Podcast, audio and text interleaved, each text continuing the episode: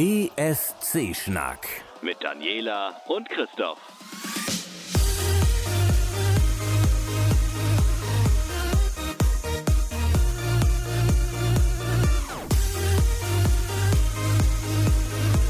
Meine kleinen Bäuerchen sind auch sehr beliebt. Ja, ähm, habt ihr irgendwelche Sachen, wo euch die Hörer irgendwie mal ansprechen? Das finden wir total äh, klasse als Ritual irgendwie. Ich wüsste jetzt nichts. Was ist du was? Irgendwas? Also ich, Also ich glaube, dieser typische Klassiker, wie kann man irgendwie ein ganzes Jahr über einen ESC Genau, ja, stimmt, du hast recht, ja, ja, das, hast äh, recht. das Die ist erste halt, äh, Standardfrage. ja, ja. Ja, Ja, ja, oder das stimmt. beziehungsweise auch eigentlich, ähm, wenn man so im normalen Leben, sage ich jetzt mal, irgendwie äh, sich ähm, mit Leuten darüber unterhält, ähm, die einen dann auch fragen, weil man wei weil sie wissen, man ist irgendwie ESC-Fan.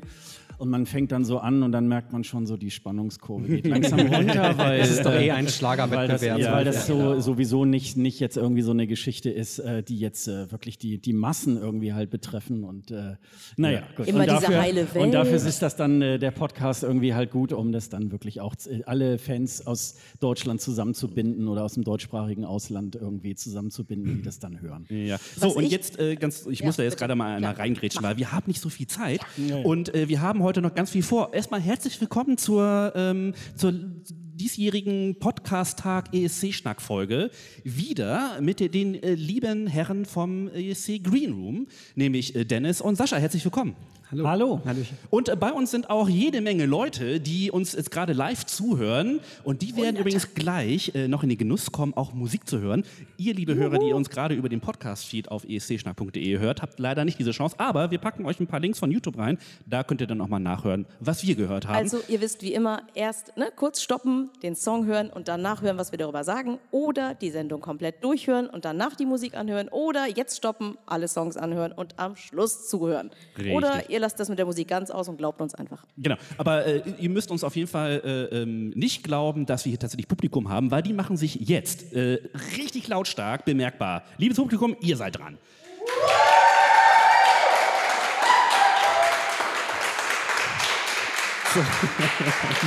Mein Rechner vibriert davon. Ja, ja, das muss ich nämlich auch gerade feststellen. What the fuck? ja, äh, vielen Dank für, für, den, für den warmen Applaus. Ähm, was haben wir heute vor, Dani? Äh, heute gibt es das äh, Special Mashup zum Thema ABBA. Äh, der ein oder andere wird wissen, dass diese Band mit, wie niemand anderes mit dem ESC verbunden ist. Es gibt auch ein paar Na, News, vielleicht die noch Johnny wir... Logan. Ja, stimmt. Also bei mir ist es vor allen Dingen Johnny Celine Logan. Dion aber, dürfen wir nicht vergessen. Ne? ja, aber, nicht, so, die- nicht, so wie ABBA. Also das müssen wir, aber das können wir ja noch alles diskutieren. Ja. Äh, genau, es geht um ein paar kleine News, die würde ich gern trotzdem noch dranhängen. Einfach, wir haben ja doch eine Art von Chronistenpflicht. Die Saison hat ja auch gerade erst begonnen, ne? also die 15 neue Tage. Staffel Ja, sozusagen. Ja, ja. Äh, und dann geht es um vier ABBA-Songs. Ich werde kurz äh, erzählen, was ähm, Wikipedia dazu sagt. Und danach äh, werden wir darüber sprechen, was wir zu diesen Songs so mehr oder weniger subjektiv uns dann einfällt. Ich denke mal, das ist ein guter Plan und dann ist unser Zeitfenster auch bereits erloschen. Hilfe, ich höre mich. ja, ich mich auch, aber ist egal. Aber wir fangen mit den guten Sachen an und Ja. das schmeiße ich direkt zu Sascha. Ort und Termin für den ESC 2019 stehen. Richtig? Ja, und zwar jetzt seit Ende der letzten Woche. Ähm, es soll in Tel Aviv irgendwie stattfinden. Am 18. Mai das Finale und jeweils dann am 14. und 16. dann äh, das äh, Semifinale. Und ähm, ja, ich habe mich schon bereits eine Woche vorher auch darum bemüht, ein Hotelzimmer zu kriegen. Und es geht auch für mich dieses Mal oder nächstes Jahr dann wieder nach Tel Aviv. Und da freue ich mich schon sehr doll drauf. Das glaube ich. Da ist schön warm. Ja. Da Schön am Meer. Sonne, schön am Meer. Also es war jetzt dieses Jahr schon tatsächlich so in Lissabon das erste Mal nicht Schweden, nicht Dänemark, wo wir uns einen abgefroren haben, sondern man kann im T-Shirt irgendwie in die Halle gehen und äh, mit wenig Gepäck und so weiter. Und das ist, äh, das ist schon wirklich sehr, sehr geil. Und das wird äh, in, äh, oha, jetzt Das ist war die jemand Tür. hier gerade Ja, ja. umgefallen. Nein, nein, das war die Tür. Und ähm, ja, und jedenfalls da, da freue ich mich ganz, ganz doll drauf. Und äh, ja, das wird bestimmt lustig. Das glaube ich, ja. Dennis, bist du denn jemals äh, schon mitgefahren? Leider also, nicht. Hast du das ein bisschen Live-Feeling erlebt? Leider nicht, aber wir wollen definitiv zum Vorentscheid fahren, ne? Wenn, wo auch immer dann das stattfinden wird. Das wissen wir nicht, aber das haben wir vor. Also, Wir vermuten, dass es wieder äh, in Berlin da Adlershof irgendwie halt werden wird und äh, dann kann man sich das irgendwie halt auch mal anschauen. Also in diesem Jahr war ich da auch äh, direkt vor Ort. Äh, auch äh, akkreditiert und habe mir da ein bisschen auch die Einzelproben angeguckt und äh, die, ähm, ja, wie dieser Vorentscheid da so geprobt wurde. Ähm, das war ähm, ja auch äh, eine Podcast-Folge äh, wert, darüber zu reden, aber haben wir nicht genug Zeit dazu. Ähm, ja, aber ähm, das war, und wir haben irgendwie schon mal so lose äh, festgehalten, dass wir 2020 mal zusammen Genau. zum ESC Je endlich nachdem mal wo. fahren. Christoph Genau, und ich waren ja auch schon mal beim Vorentscheid. Der war dann äh, am. Valentinstag in Genau. Hannover. Es war ein unglaublicher Spaß und wir sind immer noch der Meinung, dass die äh, Labras Banda. Labras Banda äh, besser geeignet wären, uns zu vertreten als Cascada. Das war auch die ganze Halle war der Meinung, dass das so ist, aber der eine oder andere wird wissen genau, wie es ausgegangen ist und wer es nicht weiß, kümmert euch nicht drum. Aber ich glaube, äh, dieses Jahr den Vorentscheid mal wieder mitzumachen, glaube ich, wäre eine gute Idee, oder? Ja, also wenn es nicht gerade irgendwie äh, am anderen Ende Deutschlands ist. Auch das kriegt man irgendwie hin. Aber gut, ähm, Aber wir wissen ja auch schon, wer es moderiert. Stimmt. Überleitung. Barbara Schöneberger ist dieses Mal wieder am Mikrofon. Ich finde es ein bisschen schade, wenn ich mal Ja, ganz ehrlich bin. ich. Es, es gäbe so ein paar gute Alternativen, die, die mal eine Chance verdient hätten, Ich oder? kann die Frau leider nicht mehr sehen und nicht mehr hören. es ist leider so ein bisschen, sie, ist, so ein, äh, sie ist so ein Moderatorenmonster geworden, finde ich. Sie moderiert ja irgendwie alles. Ja. Ich muss sagen, ich fand Anke Engelkes äh, Moderation viel, viel besser als das, was wir da von Barbara Schöneberger ab und zu äh, hö- hören und sehen. Das, das ist dann wieder so eine emotionale Ebene. Rein subjektiv kann ich Barbara Schöneberger einfach besser leiden als Anke Engelke. Das Okay. ist einfach so. Äh, sonst, ich Aber- bin voll dabei. Sie ist so der, der Gottschalk, Steven Gätchen oder ähnliches geworden. So, die moderiert einfach alles so mit links weg. Es ist wenig diese Liebe zum, zum ESC, die wir bei Thomas Hermanns, also was auch Mhm. viel mehr bekommen haben. Aber nun, äh, ich sag mal so, besser sie als äh, Linda Zerwakis. Warum Die das ich total gern mag. Die fand ich, ich mag Die die, wollte ich wirklich gerade ins gern. Spiel bringen. Aber ich fand, sie hat es nicht Vielleicht gut nicht gemacht. mit Elton. Sie ist, sie ist, bloß weil man ein guter Nachrichtensprecher ist und vielleicht auch ein sehr, sehr guter Journalist oder eine Journalistin ist, äh, heißt das nicht, dass man auch eine gute ESC-Vorentscheidmoderatorin ist. Ja, ich glaube, das ist ja ein sehr steiniger Weg. Also es beobachten einen alle. Die ESC-Community ist ja auch äh, sehr, sehr heikel und beobachtet äh, jeden Wimpernschlag, die so ein Moderator irgendwie halt macht. Und da war Linda Zerwakis, glaube ich, äh, ich glaube so, das Unterhaltungsfach ist nicht unbedingt ihrs. Also ich habe sie noch erlebt beim ähm, ähm, äh, Botschaftsempfang in Lissabon. Da hat sie dann auch diese Veranstaltung auch, ähm, äh, auch moderiert und es war auch eher so... Hm? Ähm, Barbara Schöneberger ähm, habe ich jetzt irgendwie auch, ähm, denke ich immer so, die ist natürlich immer gut, wenn Pannen passieren. Das haben wir bei, bei Kümmert, der gesagt hat, nö, ich will jetzt doch nicht fahren Das irgendwie. stimmt, äh, und da ist dann eine Schöneberger, die bei Pannen wirklich auch aufblüht irgendwie und da endlich mal aus dem Protokoll irgendwie halt raustreten kann. Und dafür sind solche Leute natürlich gut. Und es gibt ja ähm, eigentlich jetzt mal so äh, subjektiv gesehen auch im Moment niemanden, der so dieses Format hätte. Leider. Also ich glaube, wenn Deutschland gewinnt, wird wahrscheinlich auch Schöneberger die den Hosts mach, äh, dann machen beim ESC. Das ist irgendwie, glaube ich, auch so ihr Ding. Aber ähm, ja, ich glaube, sie kehren so ein bisschen back to the roots irgendwie und äh, ich glaube, Was das, ist, ähm, was, also äh, nur mal so, so als, als äh, Idee noch hinterher, was ist eigentlich mit Alina und Stefan? Die haben wir ja favorisiert. Ne? Wir hatten Ja, ja. das sehr, sehr oft gesagt, auch, dass wir die sehr, sehr, sehr gut finden, die zwei. Ich finde auch, dass sie das Zeug dazu hätten, zumindest für, eine, für einen Vorentscheid, der über mehrere Etappen geht. Wir hätten sie auch gerne heute hier gehabt. Hat leider nicht Wir geklappt. haben sie schade. eingeladen. Wir haben sehr, sehr nette Nachrichten zurückbekommen Ja, mit wirklich ausführlichsten Begründungen, warum Ja. sie nicht da sind. Das war wirklich Man super könnte ja auch einfach sagen, ich habe keinen Bock. Aber sie haben sich wirklich Mühe Also gegeben, wenn sie dabei Zeit gehabt hätten, wären sie garantiert hier gewesen. sich zu entschuldigen. ganz Ja, so, das will ich auch. Das will ich auch glauben. Ja. So, Schade. das, Aber an dieser Stelle übrigens einen lieben Gruß an die beiden, weil ich weiß ganz Ja, genau, die hören tatsächlich zu. Oh, Ja. Ja, dann herzliche Grüße. Und ja, wir möchten, denke ich mal, auch alle vier, würden uns sehr freuen, wenn ihr den Vorentscheid 2020 dann moderiert. Okay. okay. Äh, 19 ist jetzt weg, der Job ist wahrscheinlich auch schon unterschrieben und Dann aber mit einer Sendung mehr, bitte. Dringend. Dringend. Dringend. Sehr ich nehme dringend, ich nehm ja, auch ja. vier. Ja, gut, aber vier werden, werden von der ARD nicht frei, freigegeben, von daher. Ich muss aber auch nicht zurück zu ProSieben. Nein, nein. aber nun, aber. Möchte irgendjemand von euch was grundsätzlich zu ABBA sagen? Oh, da mag ich vielleicht irgendwie, äh, Christoph hat uns hier eingeladen Ja. zu dieser Folge. Wir machen was über ABBA. Und da habe ich erst so gedacht, oh, ich habe gar keine Ahnung. Also ja, ich kenne die Titel und so weiter irgendwie, aber ich bin jetzt da nicht so zu Hause. Da habe ich mich, ich zeig mal den Zettel hoch, ein bisschen vorbereitet irgendwie und habe noch eine Doku gesehen und habe sogar den ESC 1974 irgendwie mir irgendwie angeschaut. Respekt. Und dann habe ich plötzlich, Ja, und dann habe ich plötzlich so gedacht, ähm, ja, du kennst ja doch einiges. Also ja, die Geschichte kannte ich auch. Ach ja, genau. Und ich glaube, ABBA ist einfach äh, eine Gruppe, die so ähnlich wie Elvis Presley, wie Beatles, wie äh, Madonna und so weiter uns wirklich musikalisch auch, glaube ich, äh, geprägt haben. Das können wir ja, glaube ich, im Nachgang mit den äh, vier Liedern gleich auch irgendwie äh, noch eingehend besprechen. Und ich glaube, äh, das ist äh, allemal wert, äh, diese Gruppe immer mal wieder ähm, auch zu besprechen. Ja, d- definitiv. Also, äh, aber ähm, läuft bei mir immer so ein bisschen unterm Radar, weil sie finden im Radio, zumindest die Sender, die ich höre, nicht so viel statt. Wahrscheinlich bei Nora gibt es ja gar nicht mehr. Nora gibt Nora gibt's nicht mehr. Welle. Nord? Ja. Möglich. Welle Nord, ja. statt? definitiv, okay, ja, okay, okay. Äh, also das wäre jetzt so der einzige Sender, der mir jetzt noch einfallen würde, wo es vielleicht musikfarbemäßig reinpassen würde. Mm, Aber dadurch, dadurch, dass ich diesen Sender tatsächlich nicht höre, äh, finden die bei mir nicht so richtig statt. Was ich jetzt gemacht habe, ist jetzt im Zuge dieser Vorbereitung mir tatsächlich äh, die Titel mal in meine Playlist reingetan und ähm, ich höre die doch ganz gerne mal. Es ist, es ist noch gute Musik, die man mm, hören kann, sag ich mal, die gut wegläuft. Und das kommt ja auch immer wieder. Ich kann mich erinnern, äh, es gab schon CDs, ich war aber noch in der Schule, so um das um so zeitlich einzuordnen, da kamen plötzlich diese Gold-CDs. Es gab äh, Bonnie M Gold und es gab halt auch ABBA Gold. Und meine Eltern haben sich ein bisschen amüsiert, dass ich ABBA Gold als CD besitze, weil meine Eltern halt so, so wahnsinnige ESC-Fans sind, äh, die selbstverständlich sämtliche ABBA-Schallplatten in ihrem äh, Regal hatten, die leider äh, den letzten Umzug nicht mit äh, überlebt haben, was ich sehr, sehr schade Und es gab finde. ja noch eine aber Retrowelle, ne? so mit den 18s in den Ende der 90er, wo es dann anfing, die ganzen Covers zu machen und dann irgendwie einen neuen Gewand irgendwie zu veröffentlichen. Das war auch teilweise grenzwertig, aber äh, ja, das gab es ja auch. Und, jetzt, äh, zwischendurch noch ganz kurz, ähm, es gab davor noch mal Aber-esque von Erasure, das hat mir stimmt. sehr gut Ah, gefallen, das ja, fand stimmt, ich stimmt, wirklich, ja, ja, wirklich toll. Und ich habe vor zwei, drei Wochen habe ich mir in der Autofahrt, äh, weil ich irgendwo mit halbem Auge las, Cher würde ein ABBA-Album herausbringen, habe ich mir das bei Spotify rein- eingehört und dachte, meine Fresse, ist das schlecht.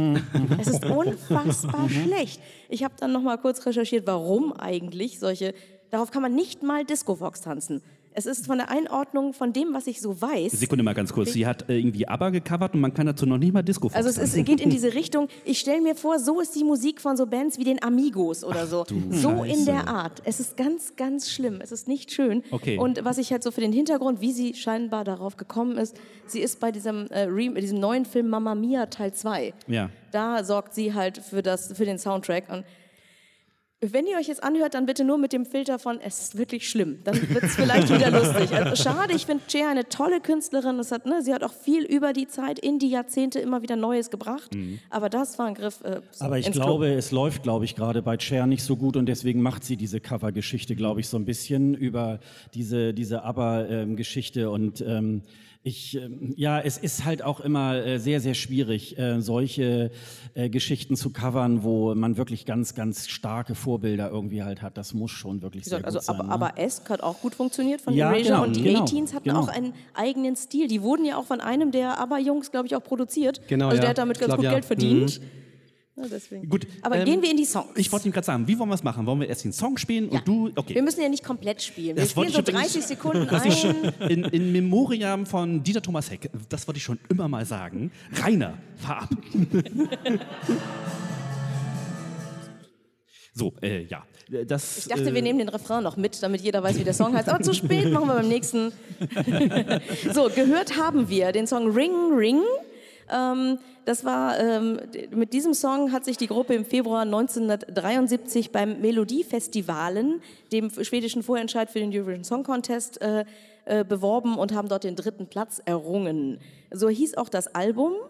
Und zwar hießen sie damals in den skandinavischen Ländern äh, Schweden, Norwegen und Dänemark äh, Björn, Benny und Agneta Frida. Es wurde übrigens auch in Australien und anderen Ländern veröffentlicht, dieses Album. Also ziemlich schräg. 1973 Melodiefestivalen. So, wie wollen wir denn diesen, also wir sind jetzt quasi in dem Modus des guten alten Songchecks. Äh, wie schätzt ihr den Song ein? Das ist ja so ähm, äh, aus der Anfangsphase. Dieses Ring Ring Album äh, ist ja noch so ein bisschen so ein Sammelsurium äh, aus den Dingen, die äh, Benny und Björn nur eingebracht haben, die Agneta und Annifried da irgendwie rein. Also es ist noch nicht ähm, wie in den späteren Alben so mit so einer Linie. Ähm, also das ist halt schon noch irgendwie, sie finden sich gerade. Sie heißen noch nicht offiziell, aber Ähm, und ähm, ich habe irgendwie noch was ganz Interessantes gehört, dass sie von der Produktion her die, die Stimmen äh, der beiden Mädels im Grunde so angelegt haben, dass sie fast die gleiche Lautstärke wie die Instrumente haben. Mhm. Ähm, und da haben damals die, ähm, die Radiosender das damals reklamiert, irgendwie irgendwas ist da mit eurer Aufnahme nicht richtig und haben also schon da, Benny, Benny und Björn haben schon damals irgendwie sehr viel auch schon, äh, selbst bei dem Song so ähm, äh, experimentiert irgendwie halt halt. Die haben ja wirklich sehr viel Zeit in jedes einzelne Lied irgendwie reingenommen und äh, äh, das merkt man auch heute noch. Also da ist wirklich, wenn man dann genauer in jeden Titel irgendwie reinhört, ist es ja wirklich sehr, sehr, ähm, sehr, sehr speziell und ähm, ja, und vielleicht irgendwas, was äh, so an der Stelle noch nie so da gewesen ist, wahrscheinlich. Ne? Genau, das würde ich auch tatsächlich sagen. Es gehört auf jeden Fall zu einem, einem ewigen Urwurm von mir. Ring Ring mhm. äh, kriege ich nicht aus meinem Kopf, ähnlich wie Smoke on the Water. Mhm. Immer wenn der Song läuft, habe ich definitiv mindestens einen halben Tag jetzt das Ding jetzt im Ohr. Also schönen Dank nochmal, dass ich ihn den ausgesucht habe. Also für mich hat das noch so ein bisschen Schwedenschlager noch, weil Agneta ist ja eigentlich, kommt aus einer Tanzband-Musikgruppe, mhm. die machen ja so Tanzmusik, das ist Schlager, Schlager, äh, Schlagermusik eigentlich. Und da hört man das auch noch so ein bisschen. Ja. Es verändert sich ja laufend ihr, ihr Sound so ein bisschen. Ne? Und dass es da noch so ein bisschen, schwingt es noch so ein bisschen mit, dass es so ein bisschen Schwedenschlager, so Schlager angehaucht irgendwie ist. Das ist bei Waterloo dann später, das hören wir ja auch noch, aber ja, ja. Äh, nicht mehr so. Ja, Dani. Ich, ich habe extra aufgepasst, dass ich zum Ende komme. Ich finde den Song ganz schlimm. Echt? Ich weiß nicht okay. genau. Ich habe das heute Nacht versucht zu recherchieren, äh, habe das aber nicht gefunden. Ich, irgendwo in meinem Hinterkopf schlummert, dass das ZDF einen Teil, nur einen kurzen Snippet sozusagen dieses, dieses Songs äh, benutzt hat für irgendwelche Call-in-Geschichten oder ich weiß nicht ganz genau. Irgendwo habe ich das aus dem Fernsehen aus meiner Kindheit, dass nur ein kurzer Teil, dieses Ring, Ring, äh, benutzt worden ist, dafür, dass Zuschauer oh, irgendwo anrufen okay. sollen das liegt oder sowas. überhaupt nicht nah. Und, und das hat mich unfassbar genervt. Das heißt, wenn ich jetzt diesen Song höre, noch, auch noch im Langen, denke ich, oh Gott, ist es bald mal vorbei. Also ja. leider bin ich da komplett raus. Ich finde es schlimm. Also, also, so ähnlich ist es, glaube ich, auch mit äh, Money Money. Jedes Wirtschaftsmagazin ja. in den 80er und 90er Jahren hat, wenn es irgendwie, äh, was wird aus meinem Geld, ist dann erstmal Money, äh, Money, Money, Money irgendwie nochmal so reingespielt. Ja, das, äh, davon lässt man heute ab. Das ist wahrscheinlich so ein e äh, ähnlicher äh, Nervfaktor. Ne? Ich will noch mal ganz kurz zu dem, zu dem Eindruck von diesem Song zurück, weil ich finde zum Beispiel gerade diese Saxophonstellen, die da irgendwie drin sind, die finde ich grandios, innovativ, zumindest für die Zeit innovativ. Mhm. Das hat eigentlich zu der Zeit keiner gemacht. Stimmt. Komme ich auch noch dazu. Mich wundert, dass die nur den dritten Platz gemacht haben bei Melodiefestivalen. Wenn man mal überlegt, wer da noch so aufgetreten ist zu der Zeit, von diesen Leuten redet kein Mensch mehr. Keiner. Und ähm, ich finde, dass dieser Song auch der stärkere ist im, im Vergleich zu Waterloo. Da ja. kommen wir nachher noch drauf. Ja. Ne? Also ich finde, der hätte durchaus das Melodiefestival gewinnen können, hätten sie damals meiner Meinung nach schon äh, den Eurovision Song Contest gewinnen können mit Ring Ring.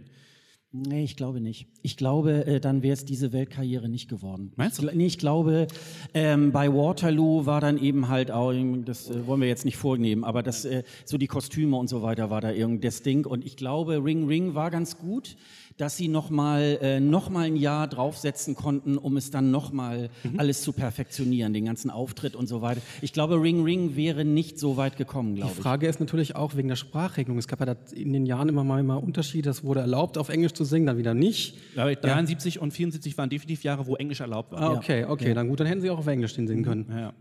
Wir springen ins Jahr 1980 zu Super Trooper. Auch hier Song und Album gleichnamig. Ähm, Wurde halt auch von, von den Jungs geschrieben, von Benny und Björn. Die Lead-Vocals kamen von Annie Fried, der Hintergrundgesang äh, von Agneta. Ähm, war, äh, genau, die B-Seite, die Leute, ne, die ein bisschen älter sind, erinnern sich, Singles hatten B-Seiten, äh, war The Piper. Und äh, kurz zum Inhalt noch, der Stück wird aus der Perspektive einer Musikerin erzählt, die sich auf Tournee befindet und sich im gleißenden Licht der Super Trooper Scheinwerfer in die Arme ihres Geliebten zurücksehnt. Herr das sagt Wikipedia. Und nun, äh, Rainer, fahr ab.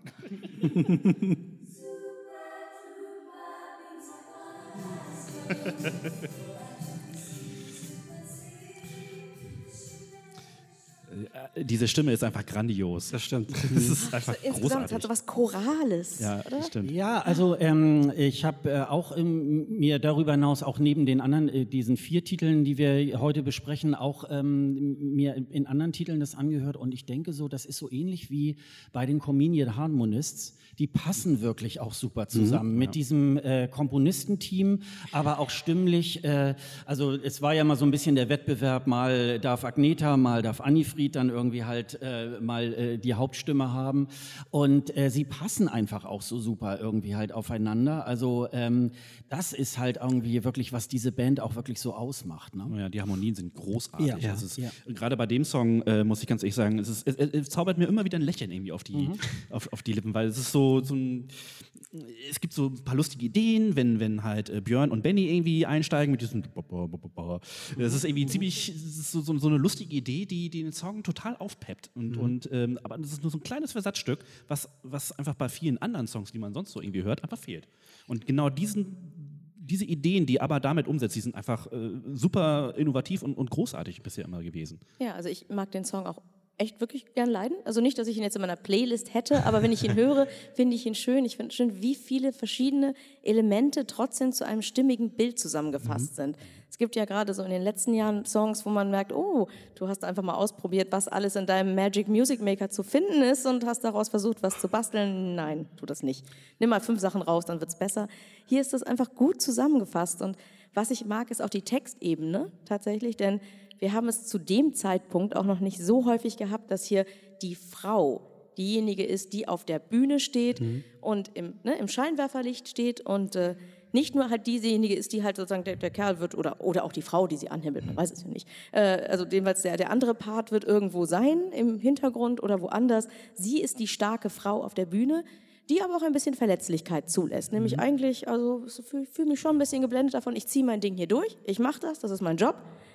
Aber wenn ich mir, ich könnte auch mal woanders hin. Würde ich auch sagen. Aber die Geschichte ist vor allem das Interessante. Ne? Also ähm, was auch cool ist, es gibt sogar eine deutsche Version davon. Nicht nur vom Musiker her, sondern die haben wir vorher schon, die haben öfter mal so deutsche Songs veröffentlicht.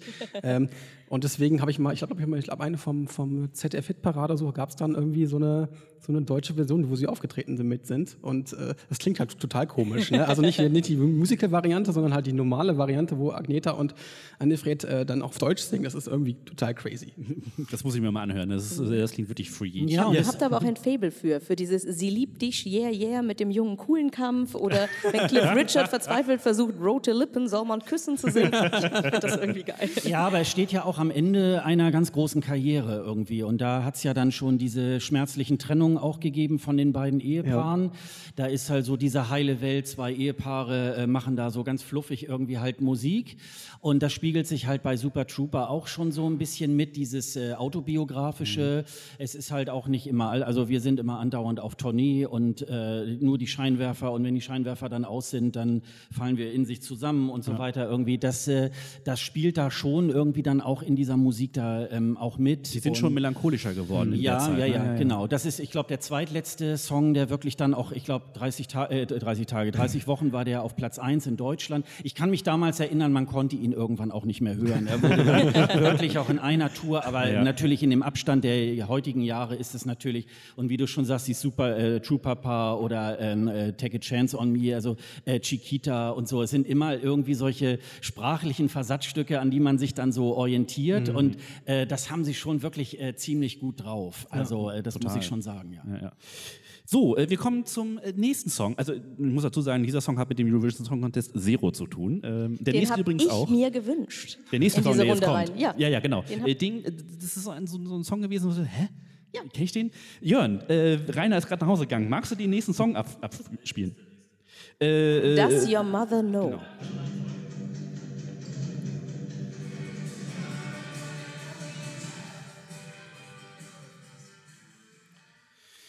Oh, ja, also das ist wieder so ein Song, da äh, ist man schon irgendwie animiert, auf die Tanzfläche zu gehen, oder? Ja. Das ist so, der, der geht Genau. richtig ab. Also der ist aus dem Jahr 79 und wie ihr wahrscheinlich auch rausgehört habt, der ist äh, schwerpunktmäßig von äh, Björn gesungen worden. Ähm, genau, April 2000, äh, Quatsch, 1979 auf dem Album Voulez-vous erschienen und handelt äh, von einem Flirt eines Mannes mit einem viel jüngeren Mädchen in einem Nachtclub. Also heißt Does Your Mother Know? Ich finde ja auch, dass, hier, dass es so ein bisschen mehr 80er schon klingt, oder? Also ich habe immer das Gefühl, es hat schon so diesen 80er-Touch, den man bei den anderen Songs noch nicht so hat. Also irgendwie hat es mehr so diesen, die versuchen sich da gerade so ein bisschen so verändern, ne? Also bei diesem Sound. Mehr Ja, Gitarren also- zu benutzen und so, ne? Also es ist zumindest so in der Hochzeit Genau. äh, der, der, der ABBA-Song Voulez-vous äh, ist, ist das ja erschienen. Das ist ja dieses sogenannte äh, Party-Album irgendwie. Ich habe es mir nochmal aufgeschrieben. Äh, ähm, ja, äh, genau. Äh, da sind dann äh, Voulez-vous ist dann irgendwie halt, genau, Gimme Gimme ist da drin, Summer Night City.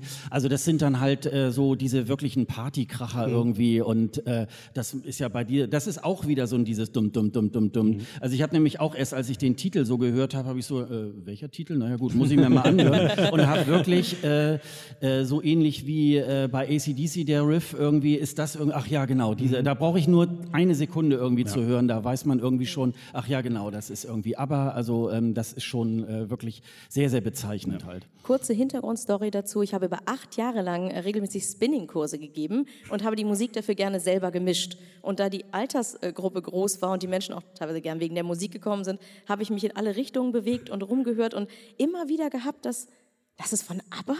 Das ist ja witzig. Also der Beat passt einfach gut in so eine Spinning-Stunde rein und es freute mich halt, dass eine, eine Band, bei der man eigentlich schon eine Art von Musikrichtung im Kopf hat, dass die einen immer wieder damit überraschen kann. Ich äh, kann den Song einfach wirklich gut leiden. das, also ich mag den Song auch. Das Problem, was ich mit dem Song habe, ist, dass einfach nichts hängen bleibt. Wie gesagt, als du mir den Titel genannt hast, ist hä, what? So, dann höre ich diesen Song und äh, ungelogen, einen Tag später, welcher war denn das jetzt nochmal? Es ist, äh, es ist, es bleibt diese, dieses Gitarrenriff oder der, der Anfang, die ersten paar Takte oder sowas, das bleibt schon irgendwie im Hirn drin. Aber äh, äh, jedes Mal, wenn ich den Titel lese, Moment mal, welcher war denn da? Ach ja, genau. Ja, und das ist, da ist nicht wirklich was dran, was einen festhält.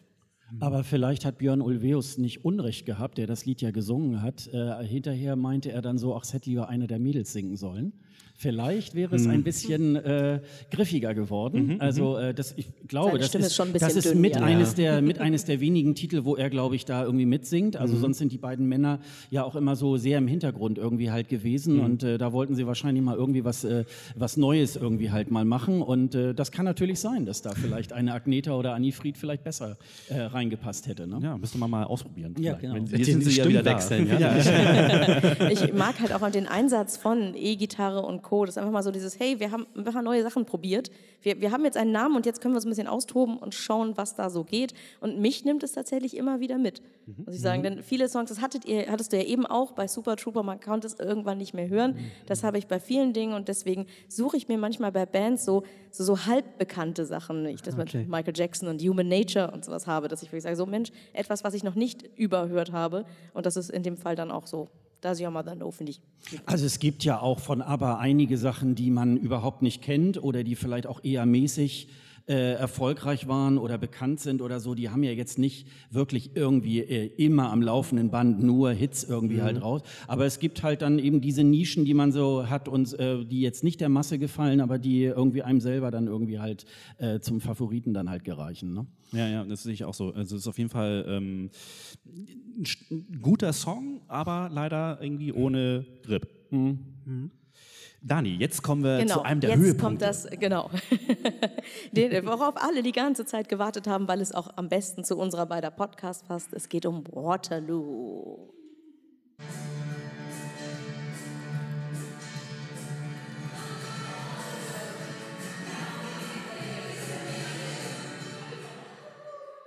Das ist mein Lieblingspart gerade gewesen. Mann. Entschuldigung, ich, ich, wollte, ich wollte hier tatsächlich für die Menschen, die da sind, auch noch so ein bisschen so eine Rücken-an-Rücken-Waterloo-Show bringen, aber, Aber- wenn die Leute nicht einsteigen, ist Nein, das einfach... ich, ah, ich, ich bin gut. halt nicht äh, Annifried oder so. Das ist, äh, Nein, äh, das stimmt.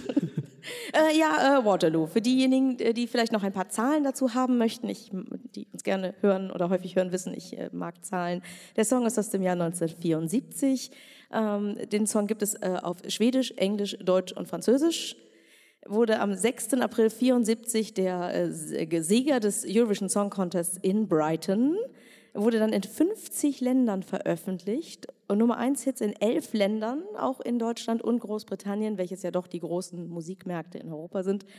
Insgesamt der erste Millionenseller von ABBA und zwar weltweit über 5 Millionen Mal. Da sagt man einfach mal Lecco Mio.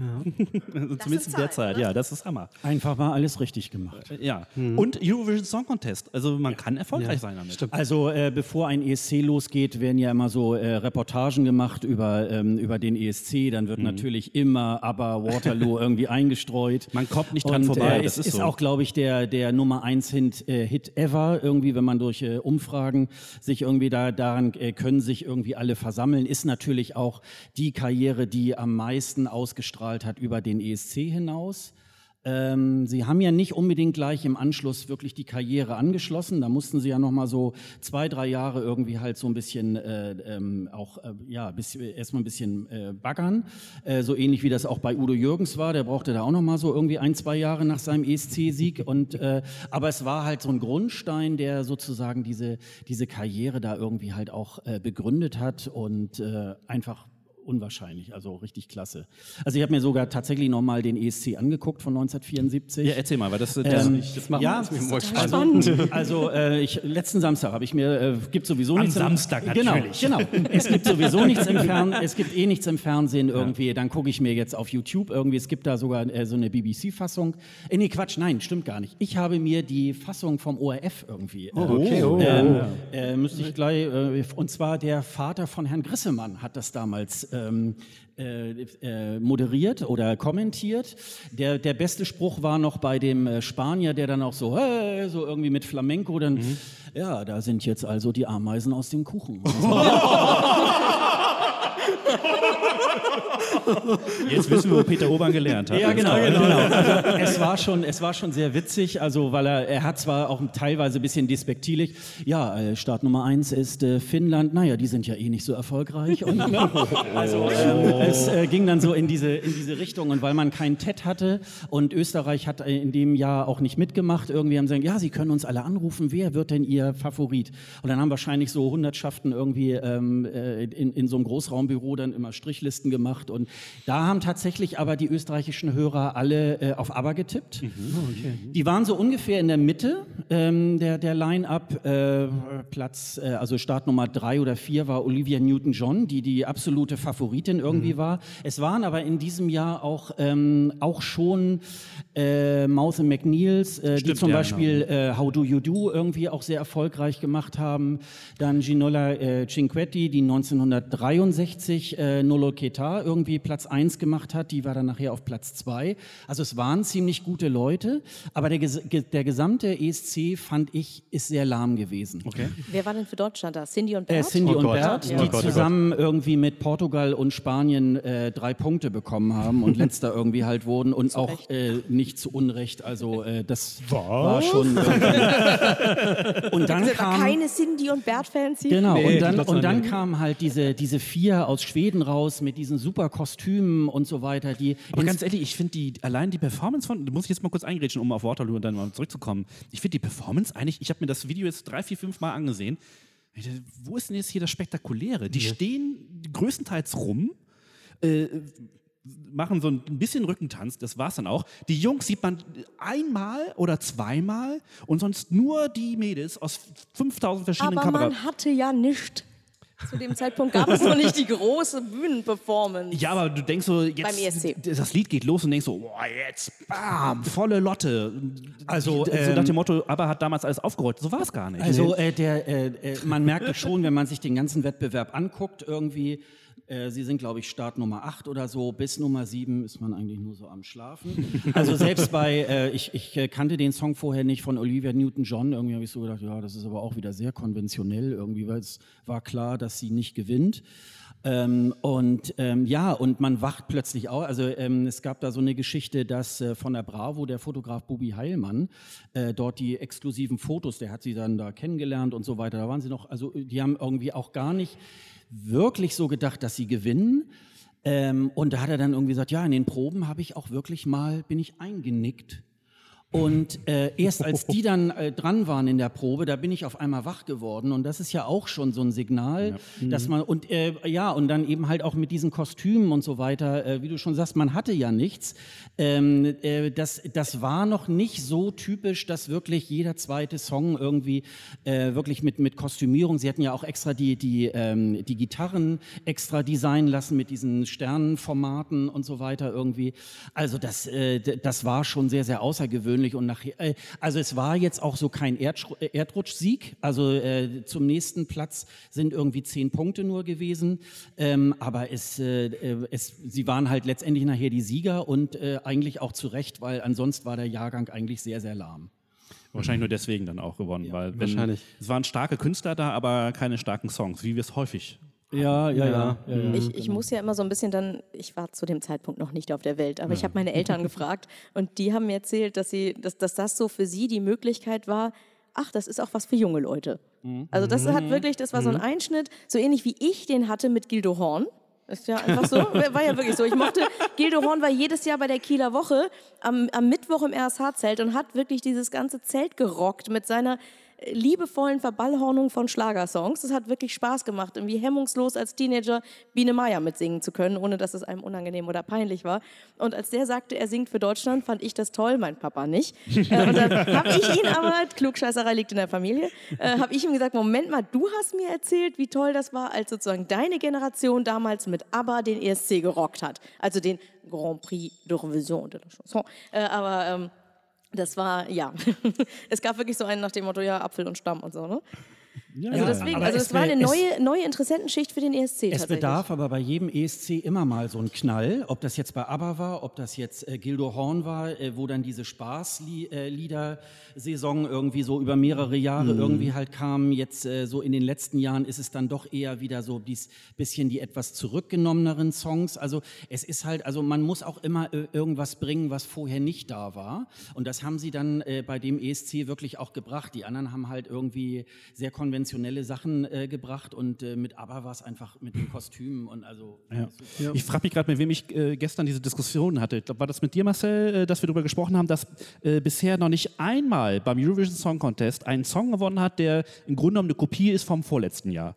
Ne? Gab's, gibt's, gibt Stimmt, es nicht. Es ja. ist immer ein Song, der irgendwie anders klingt. Und ich verstehe bis heute nicht, warum viele Delegationen sagen, wir machen das gleiche, was wir letztes Jahr gewonnen hat. Ne? Loreen und nein, nein, doch, nein. Das ist unfassbar nein, nein, das ist nicht überhaupt nicht die ähnlich. eine in dunkel, die andere in weiß, aber ansonsten ja, ist doch der gleiche Aussehen, Scheiß. aber vom Song doch nicht. Auch die ganze, die ganze Art und Weise, wie das da vorgetragen wurde und so, für mich klang das unfassbar gleich. Nein. Ich kann mir nicht mal merken, wie der andere hieß, das Mädchen mit dem weißen Kleid halt. Quatsch. Wie hieß das nochmal? Ach, du meinst jetzt Emily DeForest ja, und dann ja, genau. Ach, das, das geht nein, für mich in die gleiche. Das geht für mich voll in die gleiche Musik. Würde ich auch nicht sagen. Das ist nicht das Kleine. Nein, nein, nein, nein, nein, nein. So. Meinungen. Höchst, höchst subjektiv. Das ist ja, das ist ja Ethno, Ethno-mäßig. Nein, aber es gab, ja, es gab ja auch 2009 hat ja Alexander Rüback gewonnen mit einer Geige und dann haben dann äh, Jahr später so drei, vier äh, Songs waren, haben Geigen. Äh, ich glaube, dass in den Delegationen manchmal auch äh, Leute sitzen, die das dann in diesem Jahr zum ersten Mal machen. Ähm, das kann, das kann, aber das kann wirklich sein. Und ja, tatsächlich, stimmt, ja. also ich glaube, äh, wer, wer dafür verantwortlich ist, etwas zum ESC zu schicken, der muss schon wirklich auch wissen, wie der Wettbewerb funktioniert und äh, am allerbesten alles vergessen, was im, in den vergangenen ja. Jahren war und jetzt, was wollen wir, was wollen wir irgendwie halt tun. Das war ja bei ne? Lordi auch so. Ich meine, wo Lordi gewonnen hat, hat man letzten, im nächsten Jahr dann nur noch Rockbands. Also ich glaube, über die Hälfte waren Rockbands. Also das war dann auch nicht. Zumindest gefühlt. Gefühlt, ja, ja, ja. ja, ja. Aber äh, sozusagen, das ist ja die negative Variante. Ich möchte es gerne so ins Positive drehen, dass halt jemand gewinnt, der anders ist, hat mir, ist mir zum ersten Mal so richtig aktiv aufgefallen bei den Olsen Brothers aus Dänemark. Mhm. Denn das mhm. war eine Zeit, mhm. in der die Teilnehmerinnen immer jünger wurden, wo wir schon gemutmaßt haben, sind die überhaupt schon alt genug? Dürfen die georgischen Mädels, dürfen die da mit diesen drei Stückchen Stoff am Körper da singen, ist nicht so wichtig, Hauptsache wenig Stoff. Dürfen die das alles? Es war ziemlich wenig Kleidung, Dances, wenig, ne? wenig Stimme, wenig Stimme. Und dann waren da diese beiden Herren äh, schon etwas gesetzter, die auf diesen Barhockern saßen mit, mit ihrer Gitarre und Fly on the Wings of Love sangen. Und ich fand es unglaublich wohltuend Und ich ja scheinbar nicht alleine, der Rest hat es ja auch gewählt. Und das haben wir ganz häufig gehabt, oder? Das ist wirklich so, setz dich von der Masse ab, gerne auch mal im Guten. Ja, in den 2000er Jahren war ja viel mit Pyrotechnik und äh, barbusige Frauen, hätte ich jetzt beinahe gesagt. Aber und fast, so, ne? ja. und, äh, und der Windmaschine Ja, und so ja. weiter. Und wenn dann dazwischen irgendwie mal jemand ist, der vielleicht eine kleine Ballade oder was, also es war selbst bei, bei Lena war es so, es war dann wirklich sehr zurückgenommen, eher dunkel und nur sie und so weiter. Und da waren drumherum irgendwie ganz viele Dinge mit viel Deko, mit vielen Leuten und so weiter. Obwohl, obwohl der Belgier auch so, ne? Der Belgier war ja, auch ziemlich erfolgreich. Aber der hatte halt die riesen Videowall hinter Ja, das war dann, geil. Ja, das war geil, Ja. aber das war dann wieder das, dieses, wahrscheinlich dieser kleine Punkt over the top. Ich fand's auch geil, aber die Leute fanden es kann sein, Wir- dass es halt als Wir übertrieben haben aber auch schon ein paar ne? Mal im Nee, in Podcast... Oslo hat man noch keine äh, Videowall. Nee, würde ich nee, jetzt auch nicht. Nee, wir hatten, das, war, das war ja äh, Tom Dice. Ja, ich meine doch, dass im Hintergrund Tom doch die Tom äh, Dice. Tom Dice war 2000, 2010. Me and my 2010, genau. Hat, glaub ich, äh, Aber da war doch eine Videowand. Ja, Nee. Sicher. Na Doch? klar, die, Ach, die, ja, sicher. Ja? Hier die, die, Da die Serbin, Da, Okay, Im okay, kann- wird mit ja, dem Kopf geschüttelt. die äh, Serbin, die Serbin hat doch diese riesenbunte Geschichte da im Hintergrund. Ja, ja, ja, gehabt. mit dem- Also, ja, ja. Das wird jetzt, glaube ich, ein bisschen zu sehr. Worauf ich eigentlich gerade kurz hinaus wollte, war, ist eigentlich, wir müssen jetzt diese absolut sinnfreie äh, äh, Frage stellen: Hätte Waterloo heutzutage noch eine Chance? Nee. Nein, nein, nein, nein, nein. Nicht? Also nein, äh, das ist eine andere Zeit äh, und das, äh, das kann man nicht miteinander vergleichen. Vielleicht irgendwie irgendwas, äh, was in der Richtung ähm, ja der heutigen Zeit entspricht oder das, was irgendwie kommt. Aber dafür ist es einfach ein Oldie. Also das äh, Aus unserer ne? Sicht aber, wenn das heutzutage frisch rauskommen würde, es ist halt, das sind stramme Gitarren dabei, ein bisschen äh, Bläsersatz, gute Stimmen. Vielleicht eine, Ja, also aber der, dann der würden Song das- zum Beispiel ist ja auch irgendwie prädestiniert dafür, eine geile Show auf die Bühne zu bringen. Ja, aber dann würden Benny und Björn das anders komponieren. Also ich, Ja? ja? weil sie sind dann einfach auch schon 40 Jahre weiter und, und äh, ich glaube, so muss man es irgendwie halt sehen. Äh, äh, ja, nee, glaube ich. Ich, ich glaube es nicht wirklich. Also, Für mich Also hatte Waterloo ja eine Menge Elemente aus der Muppet Show. Also der Typ, ja bitte, Ja, schaut euch das mal Animal, ganz realistisch, der Typ am Klavier. Der Dann Schlagzeuger. hier, genau, dann gab es in der Band der Muppet Show gab es diesen, diesen einen Typen äh, mit, mit der Sonnenbrille, der halt auch diese, diese Ja, die. Glitzerlitzer an den Klamotten hatte und sowas. Also äh, kann dem Alter des Produkts geschuldet sein. Aber ich habe halt, als ich die, immer wenn ich die in den Kostümen sehe, denke ich an die Band aus der Muppet Show. Und äh, dementsprechend hat es so eine emotionale Verbindung für mich. Wenn man das so verpacken würde, dass es halt wieder eine Menge Sachen äh, spiegelt, vielleicht. Also vom, vom Song her, vom, vom, von der, Kom vom, vom, der komponistischen Leistung, sage ich, bin ich mir nicht ganz sicher. Aber wenn du die richtige Performance dazu bringst, Ja.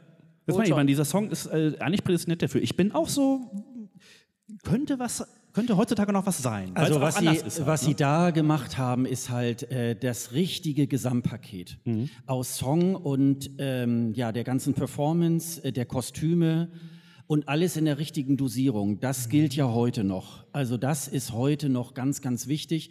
All die Leute, die irgendwie erzählen, oh nein, nur, ist der, nur der Song ist wichtig. Ja, und ne?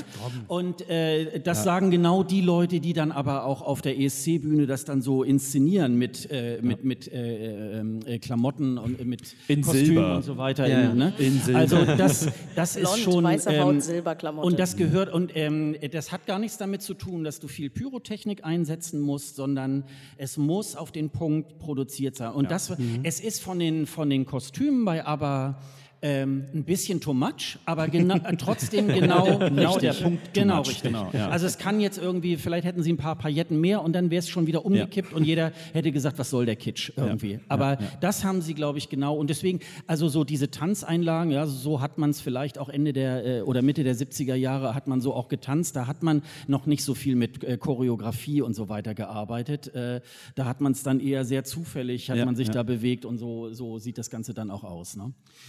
Ich muss sagen, uns läuft ein bisschen die Zeit davon. Äh, Das war wieder eine, gerade eine- eine runde, genau, eine ein, ein, ein Rausschmeißerfrage, runder Abschluss. Ich finde äh, ja. genau eine gute Einschätzung dazu. Ähm, kurze kleine Hausmeisterei. Dani, wir müssen demnächst mal eine neue richtige Folge aufnehmen. Du warst Ja. im neuen Studio, so wie es ich jetzt gerade ist, noch, gar nicht drin. im neuen Studio. Sogar Marcel kennt das neue Studio schon und ich Genau. kenne es nicht. Das Das ist einfach fürchterlich. Also das müssen wir jetzt wirklich die nächsten zwei Ja, Wochen außerdem, das es gibt um die Frage, die wir tatsächlich, wir waren gestern in einer kleinen Gruppe auf der digitalen Woche Kiel unterwegs und haben mit äh, welchen von der Mothesius Kunsthochschule gesprochen und äh, nee, die haben uns ihre Sachen vorgeführt. Wir haben erzählt, wir sind Podcaster. Das gibt dann ja sofort so eine schöne Gesprächsebene. Und als wir gefragt wurden, welche Art von Podcast wir machten und wir sagten, es dreht sich um den Eurovision Song Contest, hieß es Klassikerfrage. Und da kann man das ganze Jahr drüber reden. ja, wir sollten dringend, die, die Nachrichtenlage äh, ne, überschlägt sich, also beziehungsweise bei uns stapelt sich schon einiges. Richtig. Wir werden demnächst was aufzeichnen. Dennis, Sascha, schön, dass ihr wieder da wart. Das Vielen ist, war mir absolut die Schön, dass du auch Einladung. mal wirklich da Ja, warst. sehr gerne. Und das mit der, mit der Podcast-WG bei einem ESC, das kriegen wir hin irgendwann. Das wir oder? Fall. Irgendwann Unbedingt. mal. Unbedingt. Und damit enden wir dieses Mash-up, dieses epische Mash-up über ABBA. Und wir freuen uns auf das neue Album. Und äh, bis dahin wünsche ich euch äh, einen schönen Tag, einen schönen Abend, einen schönen Morgen, eine gute Laufrunde.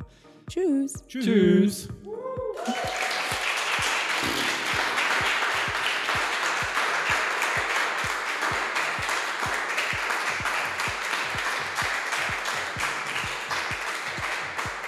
Das war ESC Schnack mit Daniela und Christoph. Alle Links, Shownotes und mehr von den ESC Schnackern gibt's auf escschnack.de.